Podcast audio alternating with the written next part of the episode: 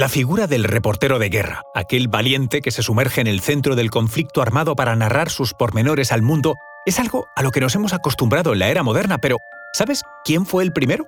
Heródoto de Alicarnaso fue el pionero en describir y contar los acontecimientos de su época, algo que no solo le otorga los honores de ser el primer reportero de guerra, sino también el primer historiador conocido.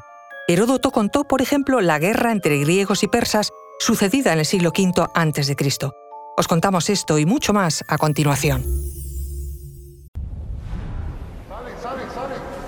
Conoce mejor al equipo que protege nuestras costas. Alerta en el mar, el jueves a las 10 un nuevo episodio en National Geographic. Soy Luis Quevedo, divulgador científico. Y yo soy María José Rubio, historiadora y escritora. Y esto es Despierta tu curiosidad, un podcast diario sobre historias insólitas de National Geographic. Y recuerda, más curiosidades en el canal de National Geographic y en Disney Plus. Heródoto nació el 484 a.C. en la polis griega de Alicarnaso, situada en Asia Menor, en lo que hoy sería la localidad de Bodrum, Turquía. Heródoto es ampliamente reconocido en el mundo occidental como el padre de la historia como género y de los historiadores como profesión. Fue uno de los primeros en registrar meticulosamente los eventos de su tiempo, el primero en componer un relato razonado y estructurado de las acciones humanas, otorgándole así no solo la etiqueta de historiador, sino también y quizá más apropiadamente la de reportero. Fue Cicerón, el gran orador y escritor romano, el que citó a Heródoto como historiador y le puso ese nombre por el título de su obra más famosa, Historiae o Historias en castellano.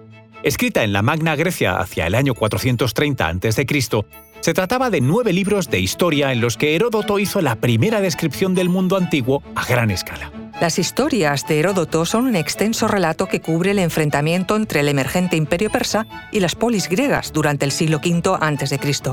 El conflicto se conoció como guerras médicas, porque estos persas pertenecían a la tribu de los medos. Y la historia de Heródoto es la primera obra griega en prosa que se ha conservado, escrita en dialecto jónico griego, el que Heródoto hablaba por su lugar de nacimiento. Pero lo que distingue a Heródoto no es simplemente su recopilación de eventos, sino su profundo deseo de entender y explicar los porqués y los cómo de estos acontecimientos. Aristóteles definía su manera de escribir como muy concreta, fijándose en datos perceptibles. Su lenguaje claro y sencillo fue motivo de admiración en la antigüedad. Viajó extensamente desde Egipto hasta el Mar Negro, reuniendo testimonios, observando costumbres y recopilando datos. Como un reportero moderno, Heródoto estaba interesado en escuchar ambas partes, tanto a griegos como a persas, para ofrecer una narración lo más objetiva y completa posible. Heródoto narró así las guerras médicas con gran detalle, y no se limitó a describir las tácticas y las batallas, sino que también ahondó en las culturas, tradiciones y formas de pensar de las personas involucradas. Estos detallados relatos antropológicos son lo que le distingue aún hoy.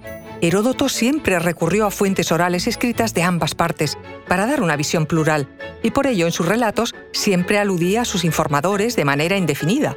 Según dicen los persas, a decir de los griegos, unos dicen, otros en cambio sostienen, procuró siempre ser imparcial en sus juicios, poniendo por delante la verosimilitud y el sentido común. Por supuesto, no estuvo exento de críticas. Algunos contemporáneos y estudiosos posteriores cuestionaron la precisión de sus relatos, lo tacharon en ocasiones de ser más un cuentista que historiador.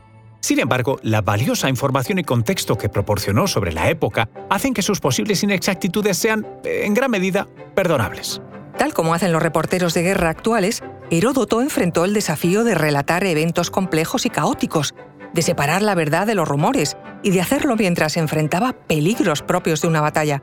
Tuvo también que superar barreras lingüísticas y culturales para entender y transmitir sus historias. La contribución de Heródoto a la historia y al periodismo es inmensa. Su curiosidad insaciable, su compromiso con la verdad y su habilidad para tejer narrativas cautivadoras le otorgan un lugar de honor. Así que la próxima vez que escuchemos un informe desde el campo de batalla o leamos un artículo sobre un conflicto contemporáneo, Recordemos a Heródoto de Alicarnaso, aquel antiguo griego que con tinta y papiro nos mostró por primera vez la importancia de contar y entender las historias detrás de la guerra.